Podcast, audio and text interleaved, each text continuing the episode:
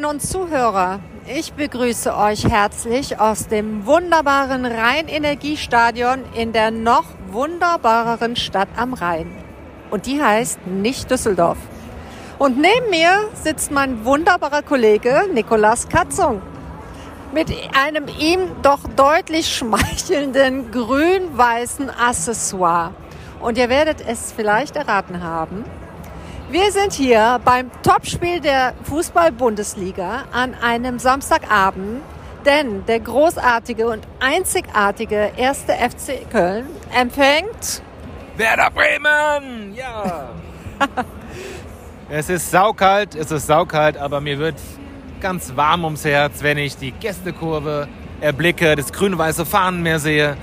Wunderbar, da geht mein Herz auf. Und äh, tut mir leid, Stefanie, aber ich glaube ja, das wird für dich kein schöner Abend. Ich tippe mal auf ein 1 zu 3 aus Kölner Sicht. Zweimal Füllkrug, einmal Duxch. Ja, ja, ja. Also das ist für mich insofern schon mal ein schöner Abend, weil ich im Stadion mit der weltbesten Stimmung bin. Und es wird genau diese Stimmung, der im Übrigen auch weltbesten Fans sein, die den ersten FC Köln zum heutigen Sieg peitschen. Dass ich nicht lache. Mein Tipp ist genau umgekehrt. Wir haben also das Podcast-Studio gegen ein bis auf den allerletzten Platz ausverkauftes Fußballstadion getauscht. Und vielleicht könnt ihr es hören, es geht schon Fans los. Die Fans begrüßen sich auf ihre eigene charmante, freundliche Art und Weise. Also, Hier regiert der SVW.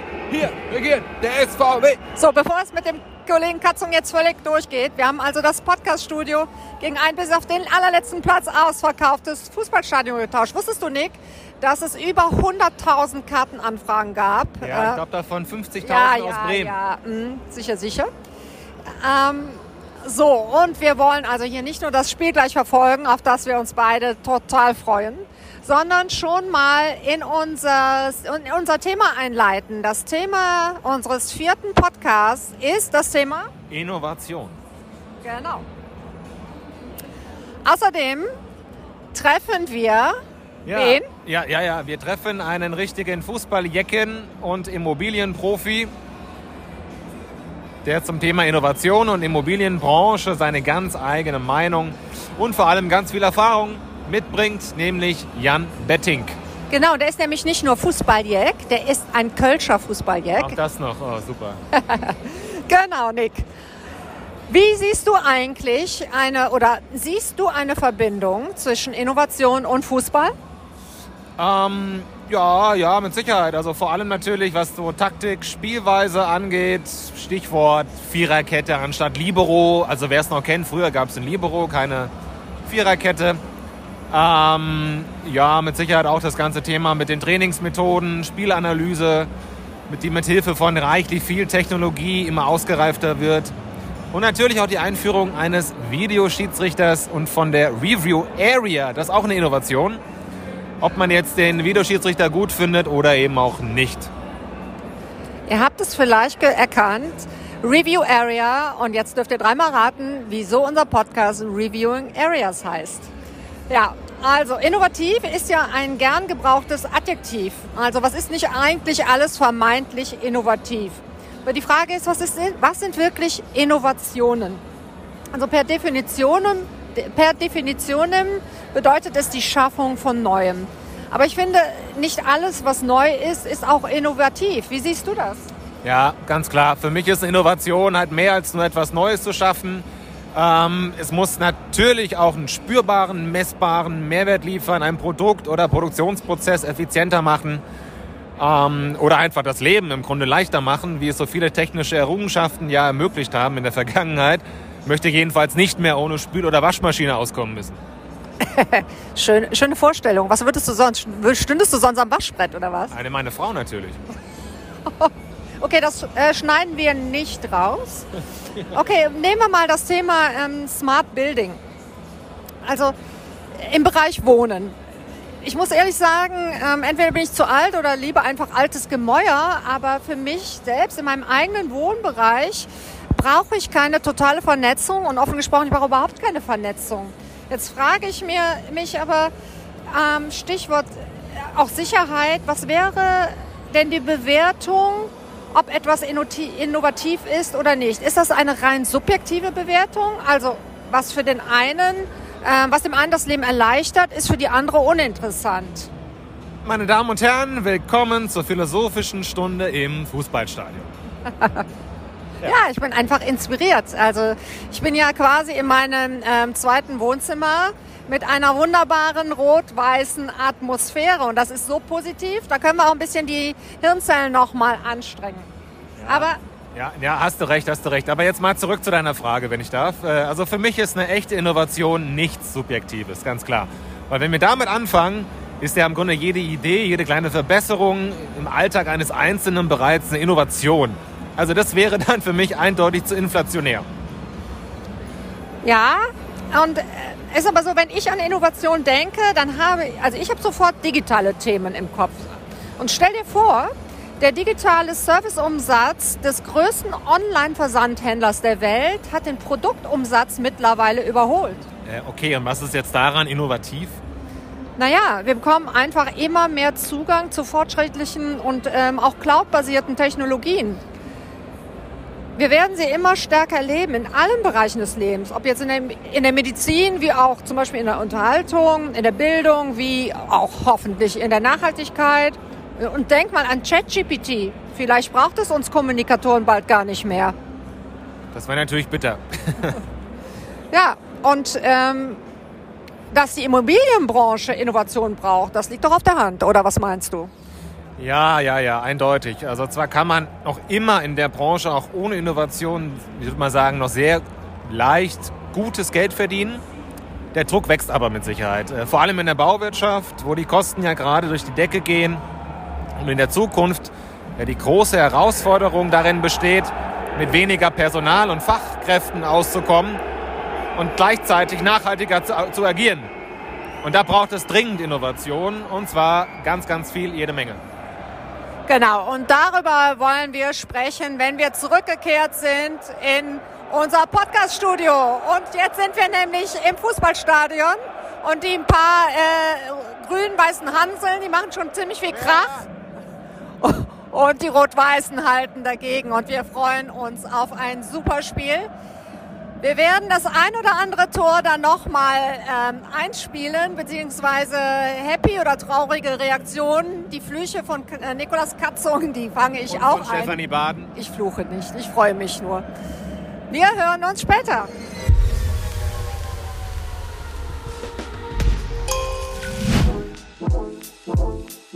Reviewing Areas, das Immobilienmagazin zum Hören. Hallo, liebe Zuhörerinnen und liebe Zuhörer, jetzt wieder aus dem Studio. Hatten wir nicht eine wunderbare Zeit, Nick? Oh, weiß nicht, nö. Ach doch, komm. Lass uns noch mal ganz kurz reinhören, wie gut sich das angefühlt und wie gut sich das angehört hat im Stadion des ersten FC Köln.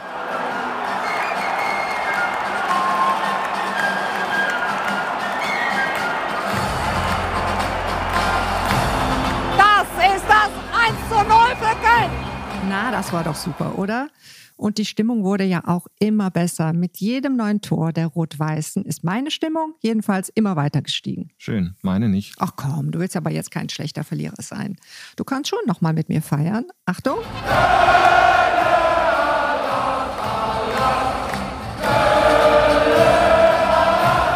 Ach, diese Gesänge. Großartig. So viel Stimmung. Ja, ja. Aber, aber, aber, ihr hattet ja auch den Heimvorteil, ne? Darf man nicht vergessen.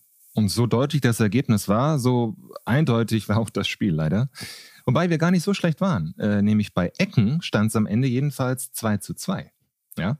ja, man kann sich mit allem trösten. Ja, ich muss halt irgendwas suchen, schon klar. Aber ich würde sagen, beim nächsten Mal sehen wir uns einfach im Weserstadion wieder und dann werden wir schon sehen, wer am Ende von uns beiden lacht. Okay, Nick, das machen wir. Aber bis es soweit ist, genießen wir doch noch den Verlauf des Spiels. Vielleicht spiele ich ja noch das ein oder andere Tor im Laufe der Folge ein. Äh, nee, bitte nicht. Lass das mal lieber. Äh, und lass uns mal viel lieber auf unser heutiges Thema zurückkommen. Innovation.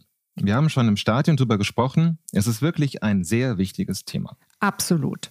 Und um zu wissen, wie beweglich die Immobilienwirtschaft in Sachen Innovation ist und wohin die Reise gehen kann, sollten wir uns vielleicht erstmal den Status quo anschauen. Genau. Und einer, der uns mit seiner langjährigen Erfahrung dabei weiterhelfen kann, ist Jan Betting. Mehrfach mit dem Lifetime Award ausgezeichnet hat er in seinem Berufsleben für diverse Banken gearbeitet und außerdem hat er die Immobilienbranche auch auf der Kundenseite kennengelernt, nämlich als geschäftsführender Gesellschafter eines Projektentwicklers. Derzeit ist Jan Bettig in Aufsichtsräten und Beiräten verschiedener Unternehmen tätig und beobachtet die Immobilienbranche sozusagen von der Seitenlinie. Und eine Stiftung, die Ja-B-Stiftung, hat er auch gegründet. Wenn also einer weiß, wie es um unsere Branche steht, dann mit Sicherheit er. In my opinion. Immobilienbranche und Innovation, zwei Welten prallen aufeinander, hat man manchmal das Gefühl. Es gibt sicherlich auch andere Branchen, die nicht innovativ sind, aber die Immobilienbranche gehört sicherlich zu denen, die am wenigsten innovativ sind. Wenn man sich mal zurückerinnert, welche neuen Produkte, welche neuen Dinge sind entstanden. Also mir fällt Coworking ein als vielleicht ein neues Produkt, aber ansonsten gebaut wird wie vor 100 Jahren, hat man den Eindruck. Natürlich gibt es technologische Fortschritte bei Materialien, aber die Abläufe und auch die Kosten unverändert. Innovativ war die Branche immer, wenn es ums Geldverdienen ging, um die Finanzierungsmöglichkeiten, vielleicht auch. Ja, man, früher hat man einfach nur klassisch mit der Bank finanziert, heute macht man das über andere Instrumente, über einen Mix. Aber ansonsten wenig Innovation zu verspüren. In den letzten Jahren etwas besser geworden unter dem Druck der Regulatorik und der Kosten, nicht aus sich heraus. Und sicherlich müssen alle Immobilienunternehmen innovativer werden, flexibler werden, um sich anzupassen, um den etwas härteren Anforderungen der Zukunft äh, Genüge zu tun. Wer sich nicht verändert, wird nicht lange dabei bleiben. Ja, das sind ja mal ganz klare Worte. Ist die Branche wirklich so wenig innovationsfähig oder innovationsbereit? Lass uns hier zu sprechen mit einem, der Innovation in seinem Titel trägt, nämlich Felix Brinkmann, Innovation Manager bei der Art Invest. Das Interview.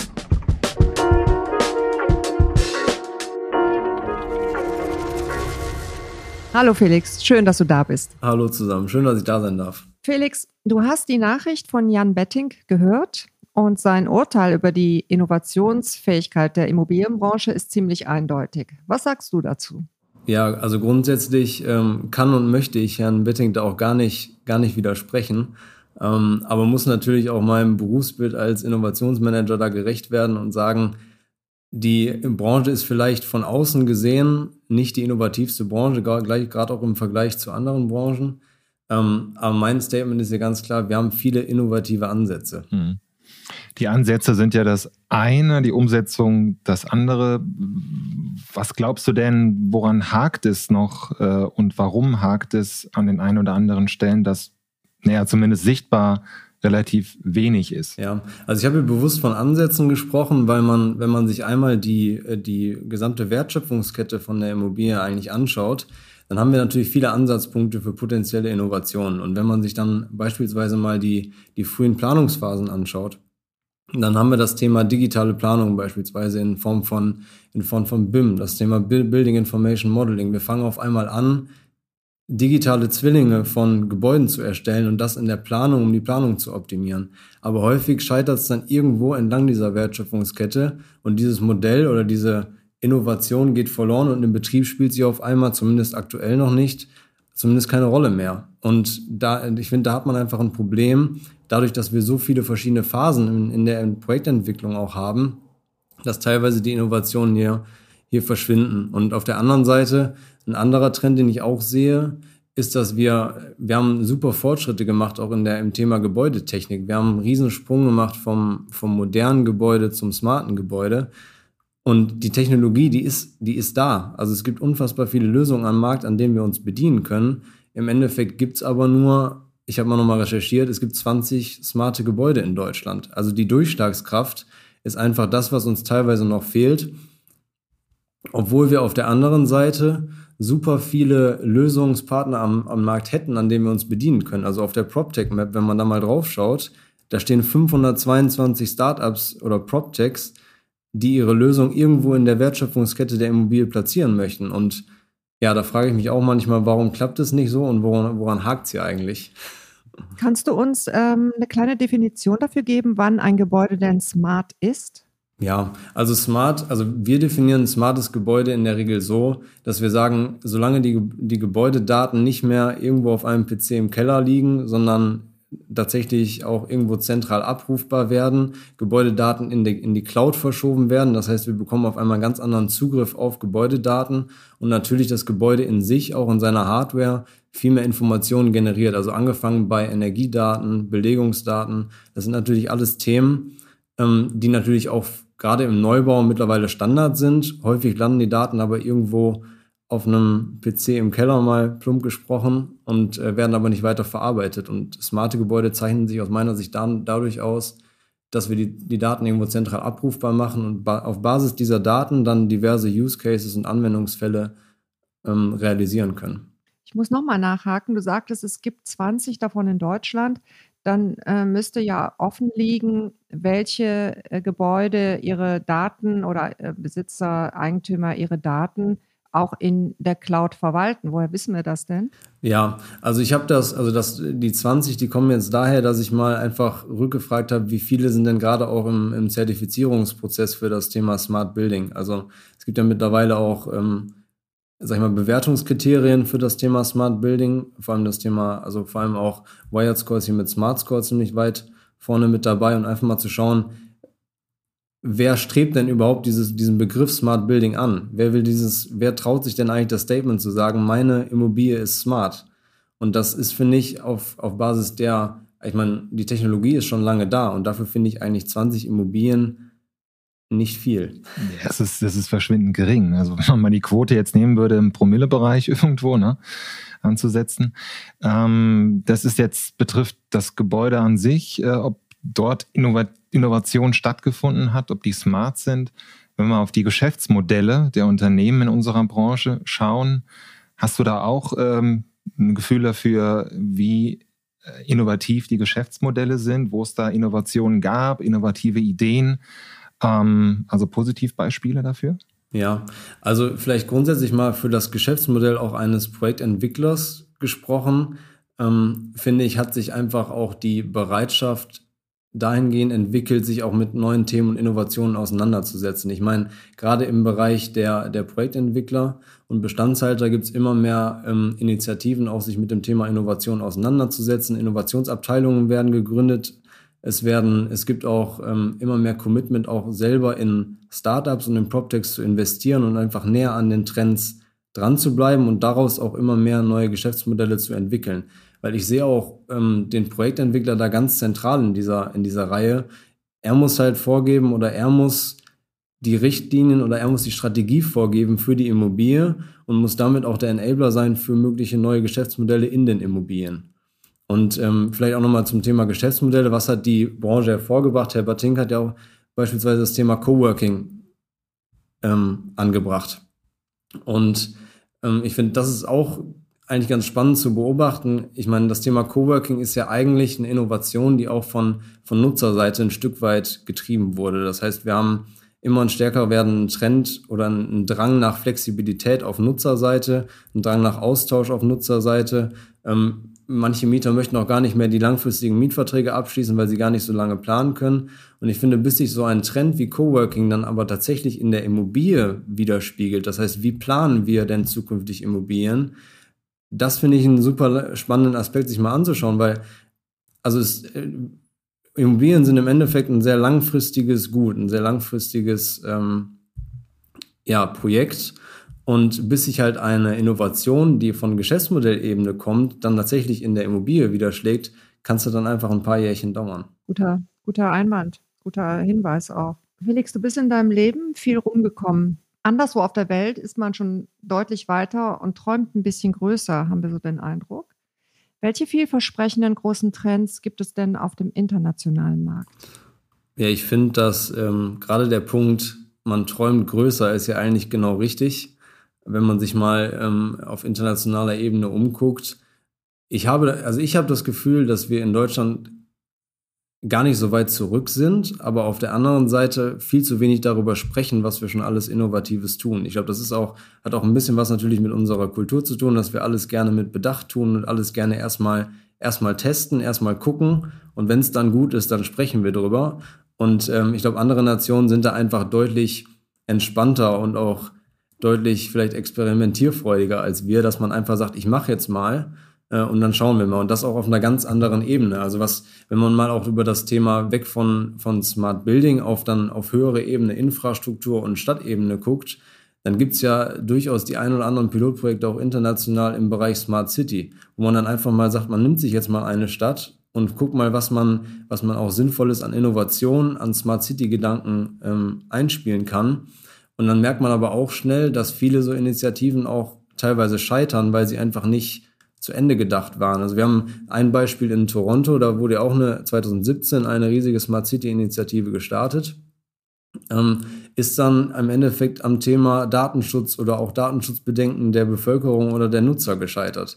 Und ich finde da. Also nicht nur wir Deutschen. Nicht nur, nicht, Datenangst. Nicht nur, Nee, absolut. Und ich finde, daran merkt man halt, dass die Themen, wir haben auch schon unsere Berechtigung, warum wir über gewisse Themen etwas länger nachdenken, bevor wir sie dann umsetzen. Aber ähm, ich glaube, da ist ein gutes Mittelmaß notwendig zwischen einfach mal machen und trotzdem aber vorher mal drüber nachdenken, in welche, welche Form der Innovation oder welche, welche Ideen machen denn Sinn hier umzusetzen und welche Ideen sind denn tatsächlich auch Problemlöser. Weil ich finde, viele Innovationen scheitern daran, dass sie keine Akzeptanz beim Nutzer haben. Und die, die Denkweise aus der Immobilienbranche ist ja auch, oder gerade unsere Denkweise, der Nutzer ist unser Kunde. Und wenn der Nutzer nichts von der Innovation mitbekommt oder den, die Innovation nicht wertschätzt, ist sie auch schwierig für Folgeprojekte zu rechtfertigen oder überhaupt in, das, in die Idee zu investieren. Ja, weil er ja dann auch nicht dafür zahlen will. Exakt, ja. Und, ich, und das ist ja auch also das Thema, ich glaube, unter Druck können wir sehr, sehr gut Innovationen umsetzen. Das hat der Bitting ja auch gesagt, also gerade unter finanziellem Druck der Branche ging es natürlich die letzten Jahre, ich bin jetzt, ich bin jetzt erst in Anführungszeichen vier Jahre dabei, aber gerade in der Zeit, wo ich angefangen habe, ging es der Branche natürlich auch noch sehr, sehr gut, auch die Jahre davor. Und der Druck, also aus Innovationsperspektive, ist natürlich eigentlich fast immer schlecht, wenn es einer Branche zu gut geht. Weil dann, warum soll ich was ändern, wenn es eigentlich gut läuft? Und ich glaube, das ist auch nochmal, um darauf zurückzukommen, warum wird denn so wenig umgesetzt aus diesen Ideen, die es gibt? Ich glaube, das war die letzten Jahre auch ein, in Anführungszeichen, ein Problem. Und ähm, ich glaube, da kommen wir jetzt hin, dass dadurch, dass, die, dass der Kostendruck steigt, dass das Thema Nachhaltigkeit viel messbarer wird. Und da merkt man auch, die Immobilienbranche ist eigentlich reaktionsfähig. Mhm. Nochmal auf meine Frage ähm, zurückkommend. Hast du denn irgendeinen ganz speziellen Trend? Irgendwas, ähm, wenn ich an Innovation und Zukunft denke, dann äh, freue ich mich immer, wenn ich irgendwelche total spannenden Sachen höre, die ich mir überhaupt noch gar nicht vorstellen kann. Hast du so ein Beispiel auf Lager? Ja, ja also ich finde das Thema, das Thema künstliche Intelligenz ja immer, immer sehr spannend. Also man hat ja auch gerade in den, in den Nachrichten ähm, gibt es ja auch immer mehr, mehr Aufschrei dazu, inwiefern ist künstliche Intelligenz denn, denn überhaupt gut und kann es uns irgendwelche, ähm, sag ich mal, Anwendungsfälle bringen, die, äh, die uns auch tatsächlich, sage ich mal, ähm, ja, Mehrwerte stiften. Und ich sehe das Thema künstliche Intelligenz auch im internationalen Bereich, wenn man einfach mehr Daten hat, kann man auch mehr mit den Daten machen. Und da haben wir einfach in Deutschland das Problem, dass wir, also wieder zurückzukommen auf die, welche Datengrundlage haben wir denn? Weil eine KI ist nur dann gut, wenn es auch einen guten Datenpool oder einen Data Lake gibt, mit dem man die KI speisen kann. Und ich glaube, aus Daten lernen, das ist das, was wo uns vor allem dann auch, das hat ja auch in der Automobilbranche, haben wir es auch gesehen. Also Tesla ist ja auch eine große Datenkrake, um erstmal Daten aus den Autos zu sammeln und mit den Daten kann man dann weiterarbeiten. Und das ist ein Trend, den man meiner Meinung nach in Deutschland noch ein bisschen verpasst. Das liegt aber einfach daran, dass wir die Datengrundlage noch nicht haben. Das ist ein gutes Stichwort. Automobilbranche, der Vergleich. Du warst ja auch in der Automobilbranche mal tätig gewesen. Sag doch mal, also was, was können wir von der, also was kann die Immobilienbranche von, von der Automobilbranche konkret lernen? Der Vergleich wird ja öfter mal gezogen, wie innovativ die Automobilbranche ist im Vergleich zur Bauwirtschaft zum Beispiel. Ähm, hast du da konkret so zwei, drei Dinge, wo du sagen würdest, ja, äh, liegt auf der Hand, es wurde uns vorgemacht aus der Automobilbranche, das können wir eigentlich relativ problemlos adaptieren. Mhm. Also ich fände es schön, wenn wir, wenn wir das eins zu eins, wenn wir irgendwelche Learnings, wenn wir jetzt spontan ähm, auch einfach, wo ich sagen will, das können wir eins zu eins so machen. Man kann natürlich immer, also in der Automobilbranche, da läuft halt alle 30 Sekunden bei Audi läuft ein, ein neues Auto vom Band. Und das, da haben wir natürlich ganz viel kürzere Innovationszyklen. Und äh, bei der Immobilie ist halt immer das Problem, es dauert halt. Und aber was man ganz klar von der, von der Automobilbranche meines Erachtens lernen kann, also schon vor, vor fünf oder sechs Jahren, als ich bei Audi war, ähm, hat man sich gerade auch in der Strategie Gedanken gemacht, was sind denn die Pfeiler, nach denen wir unsere Innovationsstrategie ausrichten wollen. Das war damals schon Digitalisierung, Urbanisierung und Nachhaltigkeit. Und hat sich entlang dieser Säulen überlegt, was müssen wir denn in Zukunft in unseren Autos einbauen, welche Innovationen müssen wir mitbringen, um all diese drei Scheiben zu bespielen. Und das ist ja, die Themen haben sich im Wesentlichen ja gar nicht geändert. Ähm, aber ich finde, in dem Moment, wo man sich ganz klar bewusst ist, auf welches Ziel man hinarbeitet, kann man dann auch, ähm, kann man auch dementsprechend die Innovationsstrategie danach ausrichten. Und das ist jetzt der Immobilienbranche ist natürlich dann das Ziel Nachhaltigkeit jetzt so ein bisschen auch, auch vorgelegt worden. Aber ich glaube, in dem Moment muss man sich auch überlegen, jetzt auch neben dem Thema wie Nachhaltigkeit, was sind denn noch die Themen, die daneben auch noch eine Rolle spielen? Aber das ist doch äh, super interessant.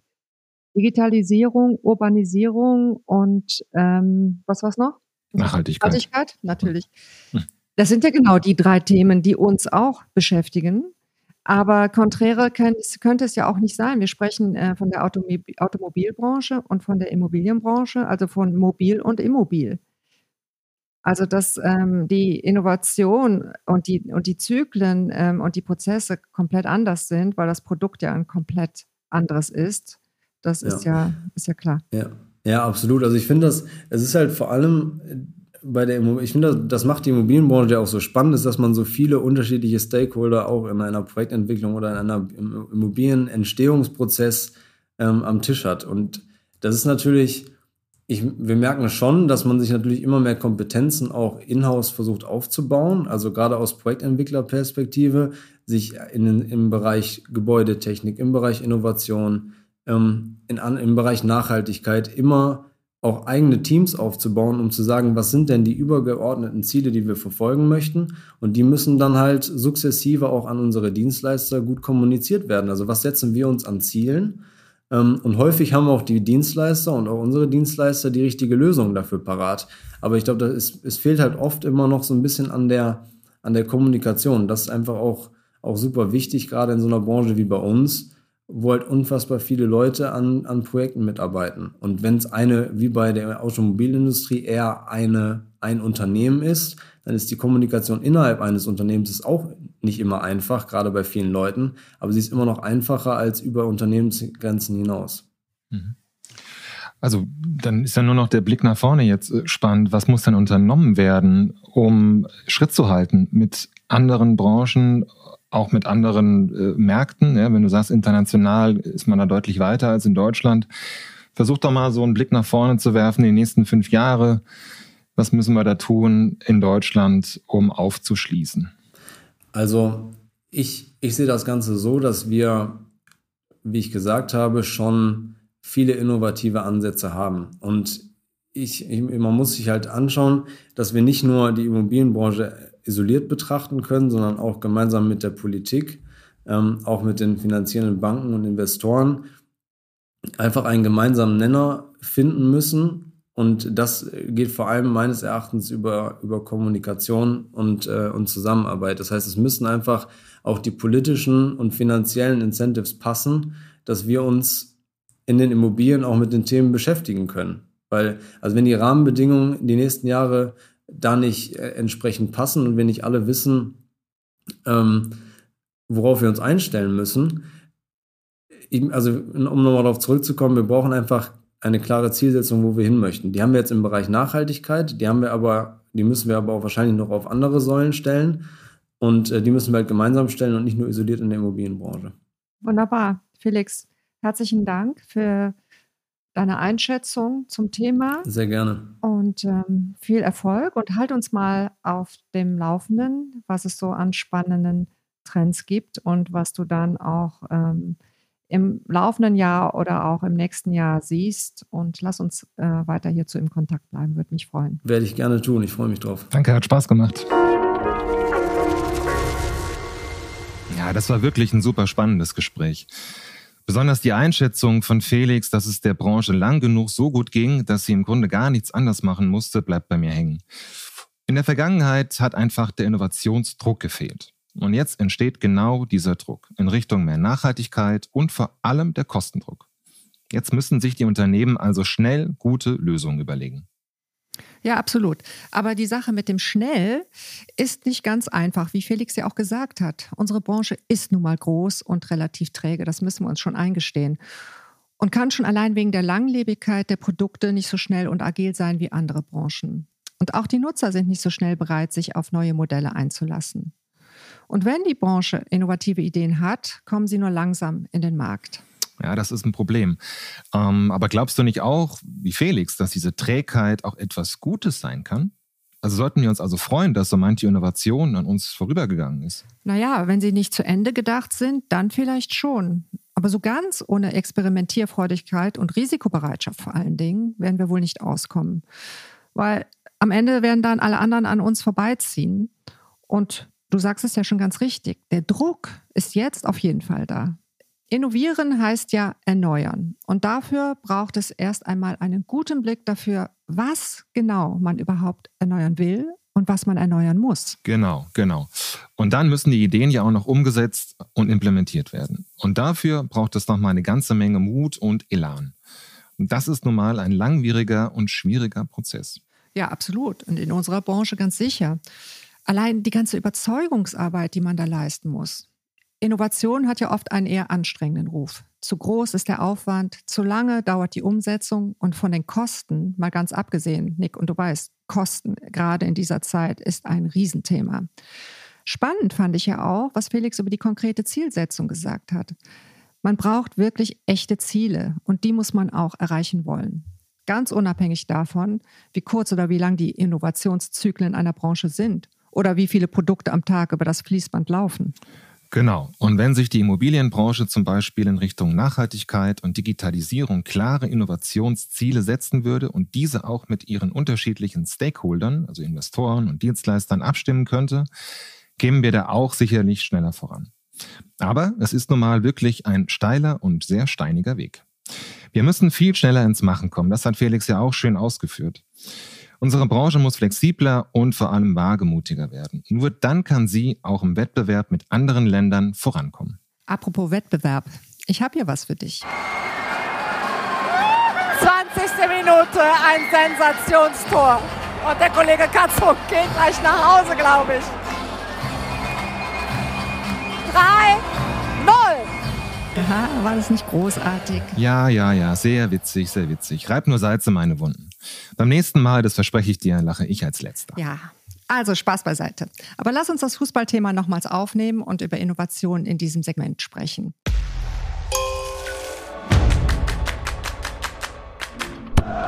Am Ball bleiben. Was findest du denn besonders innovativ in Sachen schönste Nebensache der Welt? Ja, wenn man drüber nachdenkt, äh, was da innovativ war die letzten Jahre, kommt man nicht an dem Videoschiedsrichter vorbei, denke ich. Ob man ihn jetzt gut findet oder schlecht findet, äh, ich bin bei letzterem. Äh, das ist im Grunde die größte Innovation, oder? Ja, äh, weißt du, was mich immer am meisten nervt? Dass man immer vom Kölner Keller spricht. Als Kölnerin ist das irgendwie blöde, blöde Anmutung. Die meinen den Bundesliga-Keller. Verstehst du? Ab Abstiegszone. Da gibt es keine Korrelation zwischen Keller und Köln in Sachen Tabellenplatz. Aber davon mal abgesehen, ja, der, weißt du, der Videoschiedsrichter, das ist ja immer so, fällt ein Tor für deine Mannschaft, freust du dich, aber hast immer direkt im Hinterkopf, äh, wer weiß, ob es nicht sofort wieder aberkannt wird. Ja, andersrum genauso, ne? Also fällt ein Gegentor, hast du die Hoffnung, mal schauen, ob es noch überhaupt dann äh, gültig ist, das Tor. Und das hatte ich im Stadion ja auch siebenmal, die Hoffnung. Ich wurde sieben, siebenmal enttäuscht. Das ist hart. Siebenmal war es eindeutig. Also, ja. sind wir uns hier einig? Videoschiedsrichter brauchen wir nicht. Brauchen wir nicht. Aber was wir äh, gut gebrauchen können, finde ich, und das ist echt eine geile Innovation, ist die Torlinientechnik. Also sprich, dass man sehr genau sehen kann, wann ein Ball hinter der Torlinie war und wann nicht. Das für mich die echte große Innovation der letzten Jahre. Ja, da stimme ich dir zu.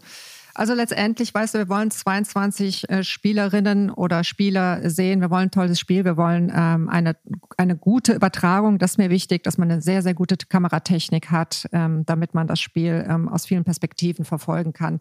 Und damit wäre es dann für mich auch schon getan in Sachen Innovation beim Fußball. Ja, und noch vielleicht eine leckere Stadionwurst und ein gut gekühltes Bier, oder? Also.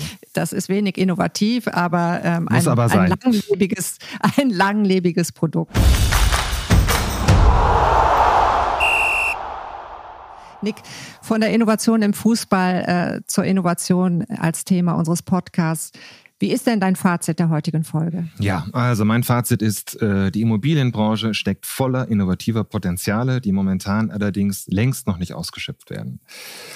Es ist also dringend geboten, hier endlich aktiv zu werden. Denn schließlich kann sich keine Branche erlauben, im Stillstand zu verweilen und bequem zu werden. Und das gilt besonders für unsere Branche, die Immobilien- und Baubranche. Denn ohne Innovation wird es für Unternehmen kaum möglich sein, heute und in Zukunft erfolgreich und rentabel zu arbeiten. Wichtig dabei ist, äh, um in der Immobilienbranche innovativer zu werden, brauchen wir klare Ziele und mehr Commitment von allen Beteiligten. Und wir brauchen eine bessere Kommunikation, damit diese Ziele auch für alle gleichermaßen nachgehalten werden können. Ja, und damit sie nachgehalten werden können, brauchen wir neue Prozesse und vor allem Menschen, die sich für mehr Innovation wirklich auch verantwortlich fühlen. Das ist auch mein Fazit. Wir alle müssen mutiger werden. Na, dass wir uns jetzt doch noch so einig werden, da die Folge doch so unselig gestartet ist? Ach was. Sie ist nicht unselig gestartet. Sie, sie ist toll gestartet und ich bin sicher, liebe Hörerinnen und Hörer, das findet ihr auch. Das war eine neue Folge unseres Podcasts Reviewing Areas, das Immobilienmagazin zum Hören. Präsentiert von JLL. Wir freuen uns über jede Rückmeldung, die ihr habt, jede Anmerkung und jede E-Mail von euch. Schreibt uns einfach. Und wenn ihr einen Themenvorschlag habt oder selbst einmal im Podcast zu Wort kommen wollt, dann schreibt uns ebenfalls. Wir sind gespannt, was euch so umtreibt. Und wenn ihr keine Folge unseres Podcasts mehr verpassen wollt, dann könnt ihr Reviewing Areas auch abonnieren. Ihr bekommt dann immer eine Nachricht, wenn es wieder eine neue Folge gibt. Tschüss und bis zum nächsten Mal. Eure Stefanie und euer Nick. Und jetzt haben wir noch eine schöne Einspielung zum Schluss. Das stand nicht im Skript. Es ist mir völlig egal. nein, nein. Ich möchte nicht. Herr Katzung hat gerade Folgendes gesungen. Erster Fußballclub Köln. Komm, im Kanon. Das hast du dir, oh, ich, das hast du dir Er hat das jetzt dreimal gesungen. Ja, ja. Mhm. Und wenn ich jetzt ausmache, singt das wieder.